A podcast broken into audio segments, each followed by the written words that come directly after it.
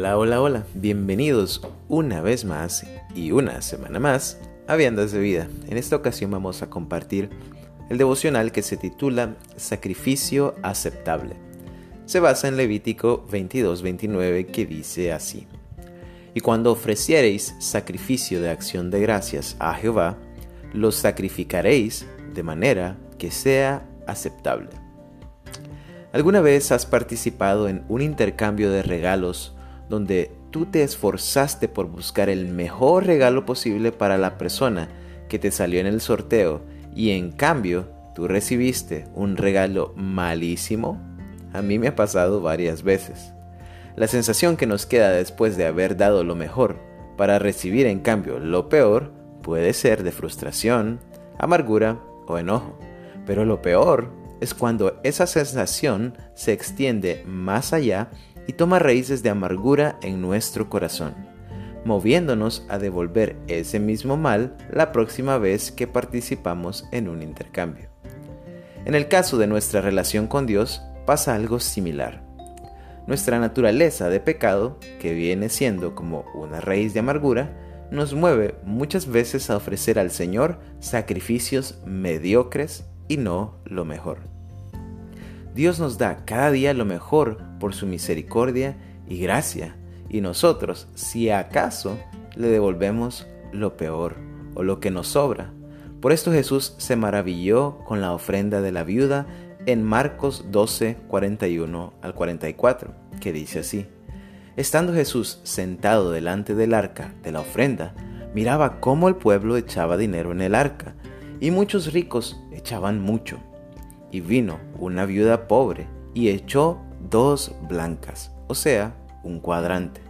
Entonces llamando a sus discípulos les dijo, De cierto os digo que esta viuda pobre echó más que todos los que han echado en el arca, porque todos han echado de lo que les sobraba, pero esta, de su pobreza, echó todo lo que tenía, todo su sustento.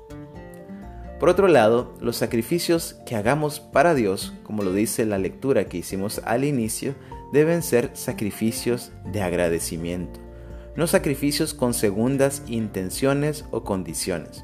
Es decir, no debemos sacrificar a Dios esperando recibir algo a cambio por parte de Dios. Esto es porque el Señor no es una especie de negociante que busca cómo vender sus bendiciones al mejor postor. De hecho, Dios no necesita en lo absoluto ningún sacrificio que le podamos ofrecer como simples humanos, pues su gloria, señorío y majestad están por encima de todo. Dios ya nos dio la mejor ofrenda entregando a su propio Hijo Jesucristo como esa ofrenda para salvación de todo aquel que cree.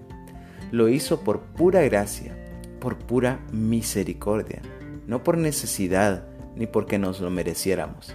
El regalo de la salvación está ahí, disponible para todo aquel que cree, sin ninguna condición ni dobles intenciones.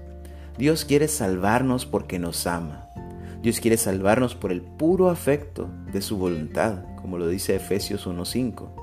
Dios ya hizo la primera movida y la más importante movida, y ahora nos toca a nosotros responder y solo hay dos posibles respuestas. La primera es recibir a Cristo y su sacrificio con acción de gracias para así poder ser aceptables ante Dios y para así entregar nuestras vidas como un sacrificio vivo, santo y agradable, como lo dice Romanos 12.1. La segunda es rechazar a Cristo, siendo desagradecidos para así quedar destituidos de la gloria de Dios, como lo dice Romanos 3:23. La decisión es nuestra.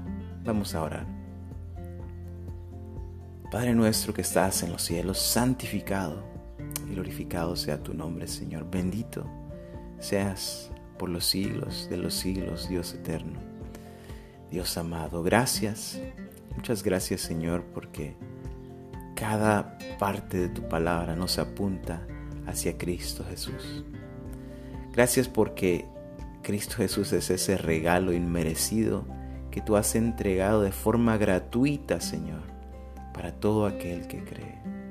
Gracias porque este versículo en Levítico, Señor, que está tan al inicio del Antiguo Testamento, nos apunta hacia ese regalo precioso que tú nos revelaste en el Nuevo Testamento, Señor, de manera concreta, de manera sólida. Gracias porque Cristo está desde el antiguo hasta el nuevo. En toda la Biblia, Señor, tú nos estás señalando a Cristo, nos estás apuntando al, a la esperanza que tenemos en Cristo, Señor.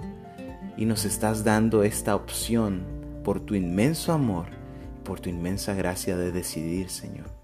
Es parte del libre albedrío. Si tenemos ese libre albedrío, es por tu inmenso amor, Señor. Esa libertad para recibir a Cristo y su sacrificio con acción de gracias, para poder ser aceptos delante de ti, Señor, o rechazarlo. Nadie está forzado a hacerlo, a hacer una decisión o a hacer la otra decisión, Señor. Tú nos has dado en tu amor la libertad, Señor. Y sabemos, y es indudable, que la mejor de esas dos decisiones es recibir a Cristo, Señor. Pero muchas veces en nuestra terquedad e incredulidad lo rechazamos o lo hemos rechazado una y otra vez. En este momento, si tú que estás escuchando este devocional no has tomado esta decisión, una o la otra, yo te animo a que tomes la primera. Te animo a que recibas a Cristo y para ello te invito a hacer esta oración. Padre, te doy gracias por el sacrificio de Cristo. Te doy gracias porque tengo esperanza de salvación en Cristo. En este momento yo me arrepiento de mi pecado. Yo me arrepiento de haber sido un incrédulo y de haber rechazado a Cristo y te pido que me perdones, que me limpies, Señor. Recibo a Cristo como mi único y suficiente Salvador personal. Recibo a Cristo como ese sacrificio que sustituyó la condenación que yo merecía. Te pido que me perdones mis pecados, que me limpies de toda maldad y me recibas en tu presencia, Señor. Me recibas como un sacrificio vivo, santo y agradable delante de ti. Ya mi vida no es mía, Señor. Ya no la voy a vivir para mí mismo, sino que mi vida te pertenece a ti. Guíame en el nombre de Jesús. Amén. Que Dios te bendiga.